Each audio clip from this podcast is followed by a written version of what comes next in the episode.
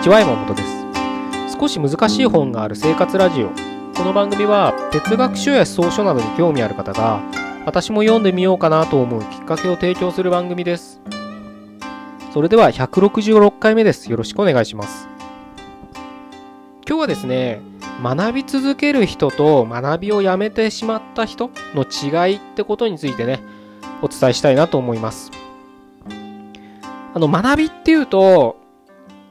あの学校のね勉強だけっていうふうにねちょっと考えてしまう人もいるのかなと思うんですけれど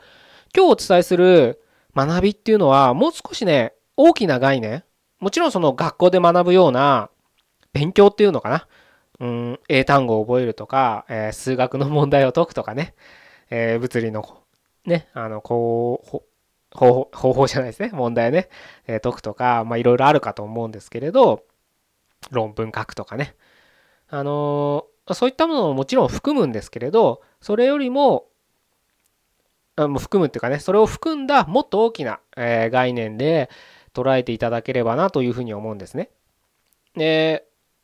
それはね、もうあなたがちょっと定義していただければいいかなと思うんです。それこそ新しい情報をね、知るとかいうのも学びに含まれるんじゃないかって思うんであれば、まあ、それもそれであなたの中で、え、定義していただければいいのかなと思うんですけれど、そういったね、大きな概念で学びっていうことを考えた時に、その視点でちょっとね、自分の周りを見渡してほしいんですよ。会社でも、うん、友人関係でもいいんですけれど、見渡した時に、多分ね、一般論ですけど、ほとんどの人は学びをやめてしまった人ばかりだと思うんです。もちろんね、幸運にも自分の周りはね、学び続けてる人が多いっていう環境にいるんであれば、すごくそれはね、ラッキーなこと。すごく幸運だと思ってください。で、そういったね、場が世の中にはいっぱい存在しますから、ぜひね、あの自分からそういったね、えコミュニティに参加するっていう意識はね、ぜひ持ってもらいたいなとは思うんですけれど、あの、今回はね、あの、さっき言ったように、ほとんどの人が学びをやめてしまってるんです。それはなぜかというと、会話を聞けばわかるんです。ちょっとね、下世話な会話になるかもしれないですけど、男性の会話は友達でも同僚でもいいんですけど、ほとんどがね、女性、お金、それギャンブルって言ってもいいのかな。あとはまあ会社の愚痴とかもかもしれないですけど、だいたいこんな会話しかないんですよ。大学卒業して10年ぶりに会った同級生、多分同じような会話です。会社で毎日会う上司部下、多分こんなような会話です。飲み会の席とかだ。それ仕事中にね、そんな下世話な会話はしないかもしれないですけど、大体そんな会話で糸口を見つけて、なんか、ストレス発散するんです、みんな。それはね、すごく、うーん、収入が、えー、低いような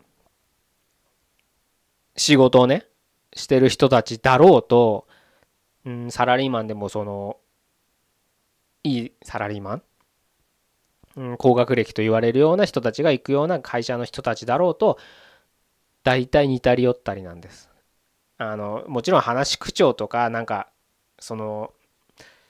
うん、ネタとかは違うかもしれないですけど突き詰めると大体こんなような話をしてるんです。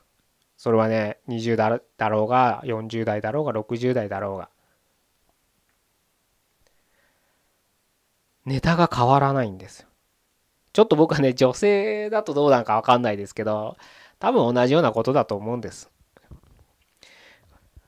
で、もちろんね、それが悪いって言いたいわけじゃないんですよ。それでコミュニケーションを図って日頃のねストレスを発散できるのかもしれないしそれこそ食欲とか性欲とか物欲とかねそういった欲を別に否定するわけではないのでうん否定するわけではないんですけれどただね人間っていうのはそういった定時の欲求では満足できない生きてるって実感が湧かない。生きてないんです。そういった定時な欲求だけで過ごしていたらだからみんなつまんなそうに生きてるんですああいう人になりたいなって人たちだけたちじゃないんですよそういう人たちは厳しい言い方をしてしまえば。学生、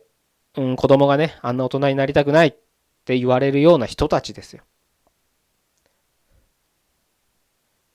いや、それでもそれなりに楽しみがあるんだよっていうのかもしれないですけど、個人個人はね。もっと大きな概念で捉えてください。人間の根源っていうところで、生きてる実感がないはずなんです、そういう人たちは。まあ、生きるって定義をちょっと今回してないんで、生理的にね、呼吸してて、あの 肉体が滅んでなきゃ生きるっていうことになるのかもしれないですけど、もっとちょっと高次なね、意味でちょっと僕は今回使ってますけれど、まあ、ちょっとそれは、あの、話がだいぶそれちゃうので、元と、あの、今回は話しませんけれど、つまり、生きてる実感がきっと本人たちも湧いてないんです。何かどこかで不満があるんです。なぜね、そう言えるのかっていうロジックも僕の中ではきちんとあって、まあ、ただそれもちょっと話す、だいぶ、うん、10分、20分で話せるようなものではないので、うん、ちょっと割愛しますけれど、例えば、うん、僕実家にいる時猫飼ってたんですけど、その猫を見てね、いいな、猫みたいになりたいなって思ったことは毎日あったんですよ。だって寒くてもストーブの前で、電気カーペットの上でストーブの前でもうぬくぬくと寝てるわけですよ。こっちは寒くても会社行かなきゃいけないのに、いいなと。で、にゃーって鳴けばね、餌が出てきて、ガーって言えば水出してもらえてみたいなね。ほんとね、本能のままにね、生きてたわけです。食っちゃね、食っちゃねです。食っちゃね、遊んで、食っちゃね、遊んでですよ。毎日ずっとそれで奴らは生きてるんです。そんな生活を見て、ほんと羨ましいな。猫になりたいな。生まれ変わったら猫になりたいな。なんて 思ってた。思いながらその猫を可愛がってたんですけど、うん。ただね、多分猫になりたいなって思う人いっぱいいると思うんですけど、ただ、仮にね、今この状況で猫になって同じ生活をしたら、僕らは生きてる実感は湧かないんです。なぜなら、人は考える生き物だから。猫が考えてるかどうかはわからないですけど、まあ、ちょっとそれもまた面白い議題にはなるんですけど、彼らは本能でそれをしてるから、彼らはいいんです、それで。食っちゃねしかないんです、彼らは。でも僕らは幸か不幸か考える生き物なんです。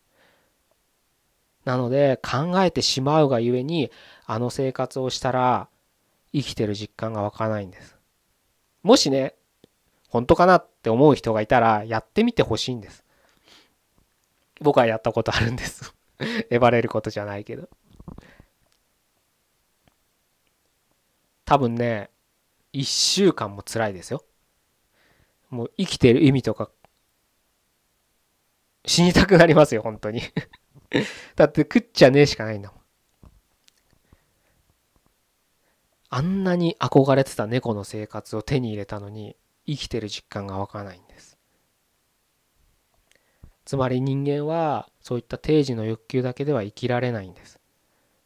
生きるっていうのは何かしら活動が伴う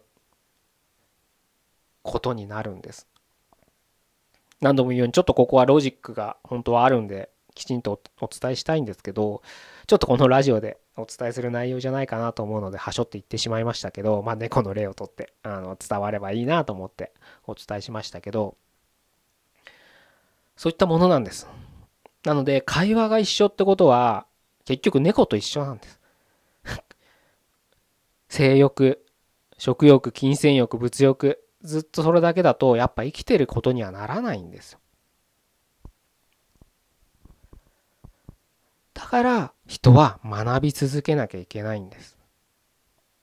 その定時の欲求より工事の欲求に自分の人生を捧げるような活動が必要なんです。生きてる実感を得るには。この生きてる実感っていうのを幸福とかで、ね、幸せとか生きがいとか置き換えてもらってもいいんです。そういうふうに生きてるらしく見える人たちは必ずそういった活動をしてます。あんなにお金あんのになんで働くんだろう疑問に思ったことありません？彼らは生きるために働くんです。お金のために働いてるんじゃないんです。お金があったら猫みたいな生活できますよ、別に。でもそれは生きてると言わないから彼らはお金があろうがなかろうが自分を追い込み続けて働くんです。活動するんです働くって言葉がちょっと局所的にね感じてしまうならあれば活動って言ってもいいですお金のためにお金を稼ぐっていうのが悪いことではないんです。でもそれはあくまでツールなんです。何かを成し得るための。お金は結局道具なんです。人生の目的にはならないんです。きっとね。そこをねきちんと理解を腑に落としてもらえれば学びっていうのがすごく大切なことであるっていうのは気づけるはずなんです。学ばない人たちと会話が合わなくなりますよ。いっつも同じですから。くだらねえなって思いますよ、本当に。それは彼らをバカにしてるんじゃないんです。その内容がくだらないんです。いつまでも女性の会話、ギャンブルの会話、自分がいかに楽にしようか、世の中への愚痴ばっかです。その会話、内容に身を任せると楽なのはわかるんです。でも、その瞬間、そのたった飲み会の1時間、2時間だけは楽しいのかもしれないけど、家帰ってきたら急にね、何やってんだろう、俺って思うはずなんです。もしそう思ってるんであれば、全く思わない人もいますからね、現に。まあそういう人が大半なのかもしれないですけど、こんなポッドキャストを聞いてくださってるあなたは、きっとそれ、そこに違和感を感じてるはずなんです。だったら、ちょっと歯を食いしばって学んでください。で、さっき言った通り、学ぶっていうのは、何でもいいんです。あなたの中で定義してください。それが定義が難しいっていうんであれば新しいことを勉強するっていうふうに局所的に新しい本を読む、うん、新しい何かセミナーに通うとかそういったことでいいんです具体的に自分ができることをぜひしてほしいなと思いますぜひねあの世の中が言われてるような自由みたいな、うん、ごめんなさい。ちょっと自由って今言葉出すとまた発散しちゃうんでやめますけれど。世の中が言われてるような幸せが本当に生きるにつながるかどうかっていうのは、うん、大いに疑ってほしいなと思います。なので、ぜひね、今日このお伝えした内容があなたにとってどういうきっかけになるか、まあ、ただスルーされて、あの記憶のね、忘却の彼方にどっかに飛んでしまうのかもしれないけれど、もし、えー、今日お伝えした内容が少し気にかかるのであれば、そういったところを、えー、きっかけにですね、学びっていうのをね、続けてほしいなというふうに思います。じゃあ今日は以上で終わりたいと思います。166回目でした。ここまでどうもありがとうございました。